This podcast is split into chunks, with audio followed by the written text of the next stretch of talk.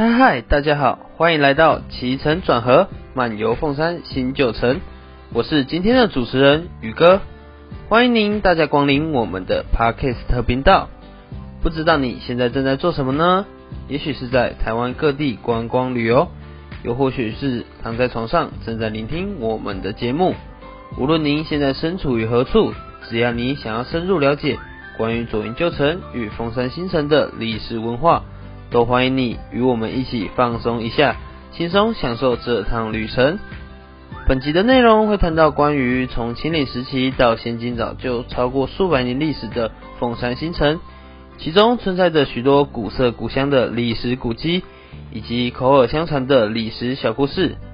那宇哥我今天也会透过实际骑乘自行车到此游玩的经验，跟大家简单聊聊关于凤山新城现今的周边发展，以及引人关注的历史小故事。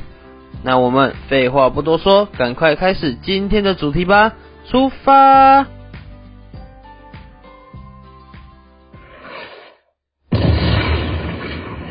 大家快逃啊！在乾隆五十一年，林爽文事件发生，左营旧城被一举攻破，所以乾隆政府决定将凤山城搬迁至现今凤山新城的位置。本集的主角凤山新城就诞生啦。当我抵达凤山新城东门的时候，宇哥我发现城门上有大大的三个字“门仪同”。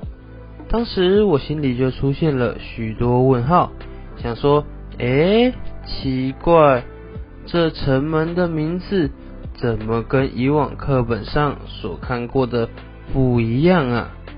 想了好久，才发现原来是要从右边往左边念才对，所以应该是要念同一门才正确啦。顺带一提，同一门还有另外一个广为流传的名称，那就是。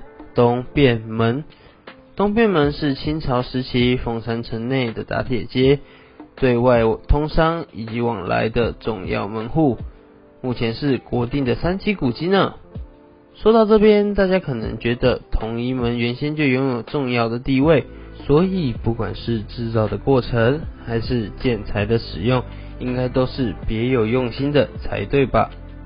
不过呢，其实，在一开始新城的城墙只是简单的自主围篱，是后来因为清朝时期海盗蓬勃发展，人们开始重视防御的工作，所以才将城墙改建成拥有防御功能的古老石墙，也就是现今大家所看见的样子。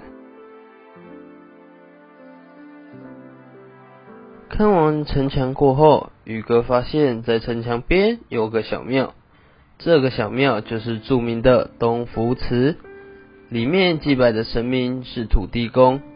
相传啊，这里祭拜的土地公不是我们平常熟知的征讨土地公，而是简称桥公的桥头土地公。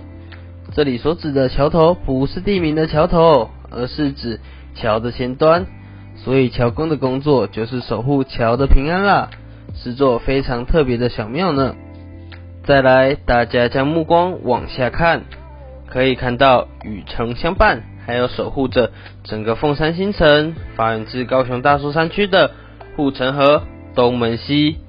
不要看它只是一条普通的护城河，实际上它一点都不普通呢，因为它从大树山区发源后。流经大寮区、鸟松区、凤山区，最后再注入高雄港，是一条纯天然的护城河呢。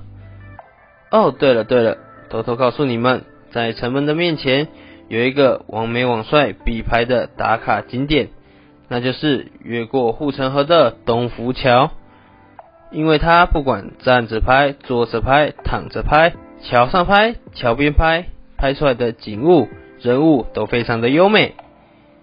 这座桥虽然经历过台风的摧残，但是政府用心的重建过后，现在可说是百分之九十九的重现当年清朝时期的雄壮威武。如果想要拍照的听众朋友们，可以按下暂停键，宇哥会等你们回来哦。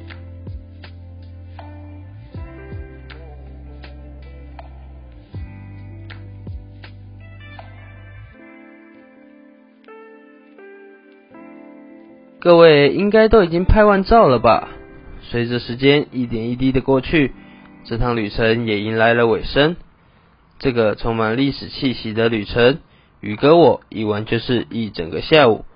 除了可以拍照打卡，还可以增加自己对于峰山新城与左营旧城的见识，更可以骑着自行车消耗热量，保持健康的体态。这趟自行车旅游，认识了左营旧城与凤山新城的历史。不知道听众朋友们是不是有很多的收获呢？其实像宇哥这种以自行车前往各地，深入了解在地的历史与意涵，非常符合现今时下流行的旅游趋势——深度旅游。深度旅游不仅可以像以往浏览游玩当地，还能尽情享受在地带来的独特风情。这正是我们设计这一趟旅游的动机。希望各位听众朋友们透过我们的节目，也能找个时间亲自前往我所介绍的地方，来一趟有趣的深度旅游哦。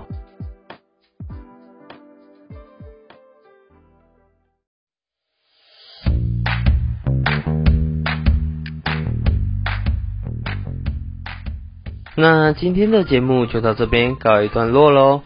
如果喜欢我们今天的主题，都欢迎您持续 follow 我们的频道。